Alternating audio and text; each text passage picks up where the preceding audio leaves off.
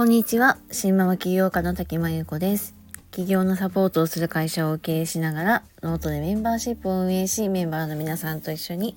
学びや考えを共有したり、交流を深めたりしています。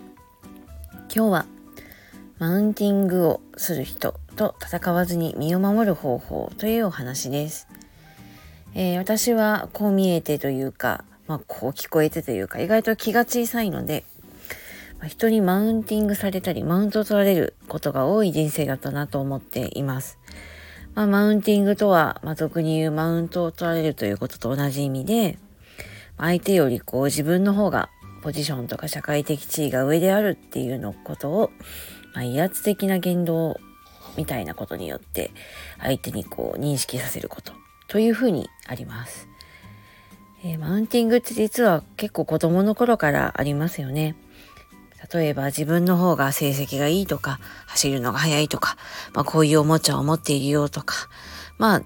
自分の優位性を保つための、まあ、自慢みたいな。で、自慢して相手を貶めるような言動です。で、まあこう、ただ自慢するだけ、こういうことできるんだっていうだけならいいんですけど、あなたできないのみたいに言うともう貶めてる感じですよね。で、子供にはもともとこういうのって備わってるわけじゃないと思うので、まあ、親の行動とか、まあ、周りの人の言動を見て、まあ、真似しているんじゃなないかなと思います。でも自分がすごいんだっていうのをアピールしたい気持ちってわからなくはないんですよね。で、ただ本当にすごい人って自分からはアピールしないものですし、まあ、他人が評価する方であ、自分で自分をアピールする人ほどまあ意外と大したことないんじゃないかなと、まあ、娘にはそうやって教えています。まあ、それでもマウント取る人は多くって、まあ、小学生の娘は、まあ、今日は自慢されて嫌な気持ちがしたみたいによく言ったりしています。まあ、子供はね、ついついこう、それに対して張り合いたくなってしまう部分もあるようで、まあ、そこのあたり、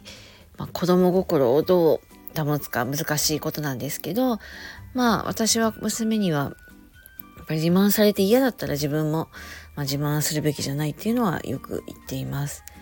自分の凄さはまあ自分とか、まあ、本当に大事な人が分かっていればいいってことですよね。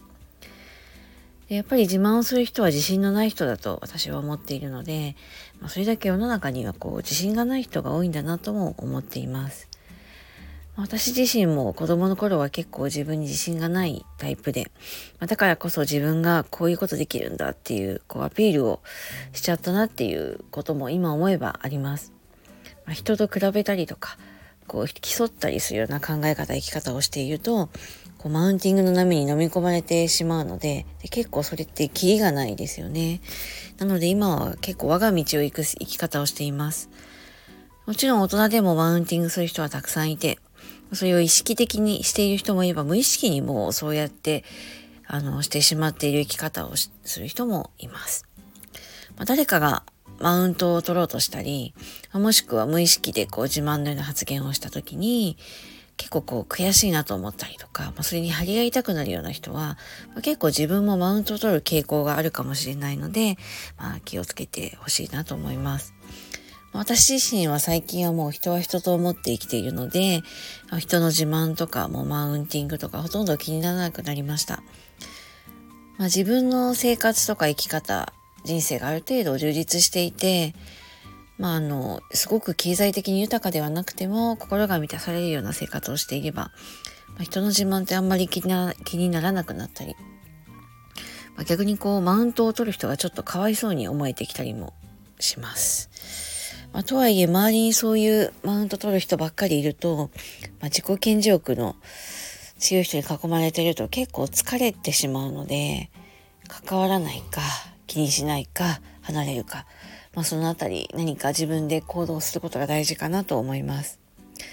まあ、人の自慢をねまあ、羨ましく、疎ましく感じなくなるためには、とにかく日々を懸命に、まあ、自分にとってもう心が豊かで充実した人生を送るように努めること、まあ、それが一番かなと思っています。ということで、今日は、